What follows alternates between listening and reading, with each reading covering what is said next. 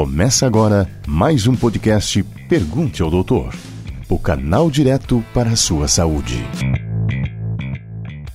Seja por conta própria ou por indicação, o simples ato de tomar remédio sem recomendação médica pode ser mais prejudicial à saúde do que se imagina. Isso porque os perigos da automedicação vão além do agravamento da doença, já que o uso inadequado de medicamentos pode causar até mesmo a morte. Entenda como o uso indevido de medicamentos pode afetar a saúde e saiba como se proteger dos perigos da automedicação. Muito bem, no programa Pergunte ao Doutor de hoje vamos falar sobre automedicação e para falar sobre este assunto, o meu convidado de hoje, eu tenho o prazer de entrevistá-lo novamente, o médico dermatologista e também médico de família, Dr. Eduardo Martins. Dr. Eduardo, seja muito bem-vindo mais uma vez ao Pergunte ao Doutor. Muito obrigado, Agnaldo. Toda entrevista eu tenho que iniciar me desculpando né, pela, pelo, pelo tempo que a gente leva para gravar uma, uma, uma nova entrevista, mas estou muito feliz de estar aqui de novo. Na verdade, você está aqui né, me visitando para a gente poder ter essa conversa, desse bate-papo que é muito importante na área da saúde. Doutor, então, para começo de conversa, o que é a automedicação? A automedicação ela é basicamente o paciente fazer tratamento por conta própria. É, isso é uma prática comum, né, muito comum que a gente vê no nosso dia a dia, nas nossas consultas, tanto em medicina de família quanto em dermatologia, no meu caso. E essa prática ela é muito ruim, ela é muito deletéria. Dificilmente o paciente ele consegue ter êxito na necessidade dele fazendo esse tipo de prática. É um tratamento feito por conta própria, por própria autonomia. E o paciente ele não tem conhecimento técnico para poder discernir o que ele tem. É, havia um sintoma, às vezes muito simples, ele quer tentar descobrir a doença que tem, né? E muito menos acertar o tratamento. Então, em geral, não dá certo, tá, Aguinaldo? Em geral, não dá certo e a gente fica triste, na verdade, com isso, porque muitas vezes a gente tem que consertar algumas coisas no consultório, depois que algo já deu errado, né? Doutor, todo paciente que se automedica, ele é um paciente hipocondríaco? Não, é diferente. O paciente hipocondríaco é aquele paciente que tem muitas vezes a cisma com doenças, né? E, e precisa sempre estar tomando algum medicamento, algum remédio é, para se sentir bem muitas vezes. É um pouco diferente, né? O, o hipocondríaco já seria um pouco mais psicológico o negócio. Nós estamos falando da automedicação. É aquele paciente que fica doente de vez em quando ou tem alguns sintomas e ele procura resolvê-los por conta própria. Não necessariamente ele é hipocondríaco, mas ele se trata sozinho, vamos dizer assim. Bem, doutor Eduardo, o alívio dos sintomas após a automedicação nem sempre significa que houve um tratamento adequado e muito menos que o problema foi resolvido, pois a prática pode estar mascarando problemas mais sérios. É verdade isso, doutor? Bom, isso é muito verdade. É, primeiro ponto já, porque não significa que o paciente parou de ter o sintoma que ele não está mais com a doença. São coisas diferentes. Né? Às vezes o paciente continua com a patologia, continua com alguma infecção, por exemplo, que pode ser subclínica, que ela não está mais dando sintoma. Então, o fato de não ter sintoma não significa não estar doente. Primeiro. Segundo, isso é muito comum. Né? Os pacientes eles utilizam o remédio literalmente como um sintomático, muitas vezes, falando agora nesse aspecto, toma ele e cessando o sintoma, ele muitas vezes para de tomar, porque na verdade, com a sua autonomia, o que ele pode fazer? Ele não tem noção é, do, do, tempo correto, é, da miligrama correta e nem do que é certo tomar, muitas vezes. O que acontece muitas vezes também, Agnaldo, é que o paciente tem tantas vezes a repetição de uma sinusite, por exemplo, e ele está acostumado já. Ele já foi no otorrino, foi no clínico, foi no médico de família e já sabe mais ou menos como é que é o tratamento, certo? Então ele, por autonomia, ele começa a retratar sozinho. E isso geralmente é muito ruim é muito ruim, porque precisa da análise, precisa da consulta, tem que ter anamnese, o exame físico, às vezes o exame radiológico, é necessário avaliar o paciente para saber o que precisa. Por exemplo, não é toda sinusite que precisa tomar antibiótico. E esse paciente que geralmente tem esses quadros de repetição, eles desejam sempre tomar o mesmo remédio, na mesma intensidade, entendeu? Então isso não é correto, isso não é bom, isso é muito deletério para o paciente. Agora, doutor, é, tocaste num, num, assunto que é muito interessante, porque o, o, o paciente é, tem aquele determinado tipo de paciente que ele faz uma, ele faz aquele trabalho migratório, né? Ele vai de especialidade em especialidade, conforme o doutor comentou. E aí é, ele vai num determinado especialista e o especialista não prescreve absolutamente nada. Ele fica insatisfeito com aquilo e procura um outro especialista. É mais ou menos isso, né, doutor? Às vezes o especialista não é que ele não prescreveu nada, ele prescreveu alguma coisa, só que ele prescreveu algo mais leve, porque às vezes o quadro era leve e não requer algo mais forte. Mas o paciente descontente, acontece isso, ele vai procurar outro médico para ver se ele consegue a tal receita daquele antibiótico mais forte, aquele daquela miligrama por tantos dias, nem que vai num plantão, às vezes num pronto atendimento ou no hospital, para conseguir o que queria, que muitas vezes é a tal da receita do antibiótico, que o médico especialista analisou e viu que não precisava. Doutor, agora quais são as consequências e os principais riscos da automedicação? Bom, falando-se de antibiótico, que é onde a gente está falando, é, agora, nesse momento, é a resistência bacteriana, por exemplo. Né? Os antibióticos eles foram feitos para matar bactérias. Né? E sempre que se usa um antibiótico, acontece depois, isso é muito comum, até se dá já o probiótico depois. Por quê? Porque os antibióticos eles matam a bactéria do, do, do da via aérea, por exemplo, voltando a falar da sinusite, ou da pele no caso, e depois, ele também mata bactérias boas que nos protegem no intestino, chamado flora intestinal. Então, em geral, é necessário repor essa flora, tudo. Tem gente que tem diarreia, distensão abdominal, dores abdominais. Com o uso do antibiótico, isso é muito comum em crianças. As crianças têm ter desconforto durante o tratamento já, durante mesmo ele já dá. Por quê? Porque está matando também bactérias boas e está alterando o trânsito intestinal. Então, para que tomar, às vezes, um antibiótico desnecessário? Só para prejudicar. Doutor Eduardo, quais são os remédios mais utilizados na automedicação? Bom, comumente a gente vê no nosso dia a dia o uso indiscriminado e abusivo de analgésicos, né, antitérmicos, muitas vezes o analgésico ele também é um antitérmico, é, anti-inflamatórios, remédios para dor em geral, e antibióticos. É o que a gente vê mais mesmo o uso indiscriminado é, direto de muitos pacientes. Doutor, me diga uma coisa: quais são os principais efeitos colaterais de cada um deles? Em especial, os anti-inflamatórios, por exemplo, que são utilizados em larga escala para dor, é, um paciente pode ficar com uma pressão alta, pode ele já, já ser hipertenso, ter picos hipertensivos devido ao uso do anti-inflamatório, pode ter azia, que é dispepsia, má digestão, né? pode ter uma gastrite, uma úlcera, inclusive dependendo da quantidade de anti-inflamatórios que ela utilizar. É, se o paciente, por exemplo, tomar antibióticos, é aquilo que a gente falou antes, né, em relação à resistência bacteriana, é, isso pode acontecer de ele tomar um antibiótico sem necessidade, como eu falei que ele perde um pouco as defesas, porque ele mata também bactérias boas, muitas vezes ele tem ali na frente uma nova infecção.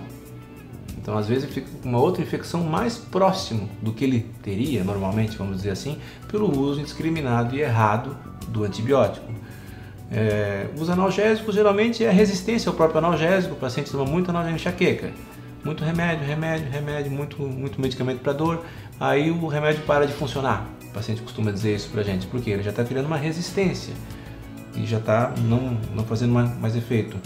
Pacientes às vezes que usam é, medicamentos para azia, para gastrite, aqueles medicamentos em jejum a longo prazo, a muito longo prazo, muitas vezes com o passar do tempo pode também é, diminuir a absorção de algumas vitaminas, então também causa a longo prazo um problema. Então todo medicamento em si tem o seu preço. Todo remédio cobra o seu preço por usá-lo. Doutor, agora é importante que o paciente, né, é, ele verifique se existe a venda da medicação na quantidade exata, né, doutor? Sim, é muito necessário isso, em especial os medicamentos controlados. Por exemplo, remédio controlado antidepressivo, é, ansiolíticos, medicamentos para dormir, os próprios antibióticos. Em geral, o médico que prescreve, ele já prescreve a quantidade de caixas necessária para o tempo necessário. Então, já cabe ao médico fazer isso. Em geral, por exemplo, uma infecção com antibiótico tem que ser tomado 7 dias. Dificilmente o médico vai dar uma receita com 10 comprimidos com antibiótico tomado 7 dias. Porém, se isso acontecer, né, eventualmente sobrar algum comprimido de antibiótico em casa, vamos entrar naquela conversa que nós estávamos tendo antes do prejuízo que é do paciente se automedicar. E por incrível que pareça, o paciente chega a tomar antibiótico por conta própria. Por quê? Porque ele conseguiu receita? Muitas vezes não, porque sobrou comprimido em casa ou porque sobrou da mãe, aí tomou a filha. Isso acontece muito. Doutor, e para fechar esse bloco, por que alguns pacientes tomam tantos medicamentos ao mesmo tempo e por um longo tempo? É muito comum, Agnaldo, às vezes os, os pacientes terem mais de uma doença. Então isso é uma coisa comum. Né? O paciente ele tem artrose, por exemplo, tem hipertensão arterial sistêmica, pressão alta, tem hipotireoidismo, tem diabetes mellitus, então eu já falei quatro, né? E nesse sentido, às vezes ele já tem gastrite também. Então nesse, nesse contexto, o paciente com 3, 4, 5 doenças, ele vai tomar mais de um tipo de medicamento. Um dos problemas, Agnaldo, é que, por exemplo, o medicamento para dor da artrose, ele vai dar azia. Então o paciente vai ter que tomar um remédio para azia. Então isso que acontece, às vezes o próprio tratamento, o medicamento dá um outro sintoma, ele tem que tomar um outro remédio para aquele sintoma. E isso acaba sendo um ciclo vicioso, que muitas vezes é necessária uma intervenção médica para ensinar o paciente a fazer a coisa do jeito certo. Então não é por mal, nem da parte médica e nem da parte do paciente muitas vezes mas é que o próprio tempo vai acabando dando nisso, vamos dizer assim, falando bem português. É, é uma consequência do longo prazo, da doença crônica do paciente, que às vezes não melhorou porque ele não teve uma melhora na qualidade de vida, porque ele precisava perder peso e não fez nada por isso, porque ele precisava fazer atividade física e também não fez. Ou seja, às vezes o paciente também não fez a parte dele. Isso é muito comum também. Ele colocar toda a expectativa no remédio. Remédio, é Isso é um problema, porque a gente fala MRV, mudança de estilo de vida. O paciente precisa mudar de estilo de vida, porque senão ele não melhora. Só tapa buraco, só tapa buraco. Aí vai acabando se acumulando medicamentos além de um medicamento às vezes necessário, é necessário tomar outro por causa de um sintoma que ele deu. Então isso a longo prazo vai ter um problema. Muito bem, já estamos de volta com Pergunte ao Doutor. Meu convidado de hoje é o médico dermatologista e também médico de família, Dr. Eduardo Martins. E por falar em médico de família, eu gostaria de te perguntar nesse bloco, doutor, qual é a área de atuação deste especialista, desta especialidade? Certo. A medicina de família e comunidade, que é o nome da especialidade no nome completo, é uma área de atuação até nova no Brasil e ela abrange um, a medicina preventiva principalmente. Tá? O médico de família ele tem que estar apto a cuidar da saúde preventiva do paciente. Esse é o grande lema da especialidade. É, medicina preventiva. Não só tapar buraco, não só tratar problema. A gente tem que fazer o possível para prevenir as doenças. Seja fazendo, orientando, fazendo mamografia em conjunto com o ginecologista, sendo é, orientando a, cuidado da saúde do homem em conjunto com o urologista, sendo cuidando da saúde ortopédica, da saúde mental, é, tratando hipertensão, sobrepeso. O paciente precisa ser ensinado a cuidar da sua saúde. E essa especialidade precisa, o médico precisa estar apto a ensinar o paciente a cuidar da saúde dele. O médico de família, ele tem que ensinar, ele tem que ter aptidão para ensinar literalmente o paciente a se cuidar. Não só dizendo, ó, oh, você precisa emagrecer. Ó, oh, daqui para frente você precisa mudar isso. De uma forma simples, tem que deixar de fumar. Então não é simples assim, certo? E o médico de família precisa então dar subsídio mesmo para o paciente, coisa prática, dica prática, muitas vezes por escrito ou impresso. Nós temos que ajudar o paciente naquela mudança de estilo de vida, porque é esse é o único jeito de se prevenir doença. Para prevenir doença, fazer medicina preventiva, que é uma medicina inteligente, que é uma medicina do futuro, porque senão vai, a, a população ela vai cada vez mais envelhecer. Com certeza. E isso o que, que a gente tem que fazer? Prevenir. E, e como é que a gente previne? Só fazendo exames? Não a gente previne com mudança do estilo de vida, a gente previne com atividade física regular, a gente previne com consumo é, adequado de água diário, previne doença com sono reparador, previne doença é, com alimentação saudável. E alimentação saudável não é mais aquele, aquela, aquele conceito antigo. Não, a coisa mudou. Então hoje a nutrição funcional já veio para o Brasil. Então uma alimentação mesmo saudável, diferenciada, é, onde é específico para cada paciente, é necessário a gente ensinar o paciente. Então o médico de família tem que ensinar o paciente, ele tem que saber literalmente um pouco de, um pouco de cada coisa, para poder dar subsídio para o paciente saber cuidar da própria saúde. Agora o doutor falou que é uma especialidade relativamente nova no Brasil. Ela foi difundida a partir de que ano, doutor? A década de 70 em diante, mais ou menos, foi quando a medicina de família, que se chamava outro nome, o nome medicina de família e comunidade é o nome mais recente. Tá? Então ela é, uma, ela é uma especialidade recente, comparando, por exemplo, a minha outra, que é a dermatologia, que tem mais de 100 anos no Brasil. Então é considerada uma especialidade jovem. Doutor, nos blocos anteriores nós falamos muito sobre a automedicação, mas existe também a polimedicação. Eu gostaria de saber do doutor como é que a medicina de família trata esse caso. O paciente, como eu comentei, ele às vezes, devido à quantidade de diagnósticos que ele tem, né, e por muitas vezes ele também não mudar muito o cenário, tudo fica muito crônico. Tá? O peso, as doenças e o uso das medicações.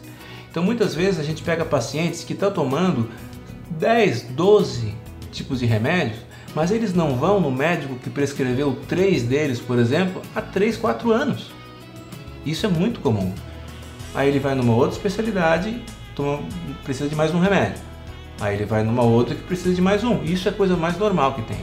O problema é que às vezes o paciente ele não tem também o capricho de, de retornar naquele, naquele paciente, naquele doutor que deu um tratamento específico e continuou usando.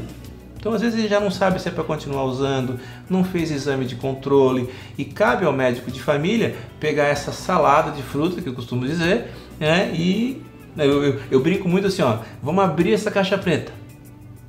Vamos ver o que, que tem aqui. Porque realmente é uma caixa preta. É uma caixa né? preta, é uma caixa preta. Ele tem exames e traz exames para nós de 10 anos atrás, muitas vezes. A gente vai olhar com toda a atenção, com todo o carinho, né? Pedir os novos que são necessários.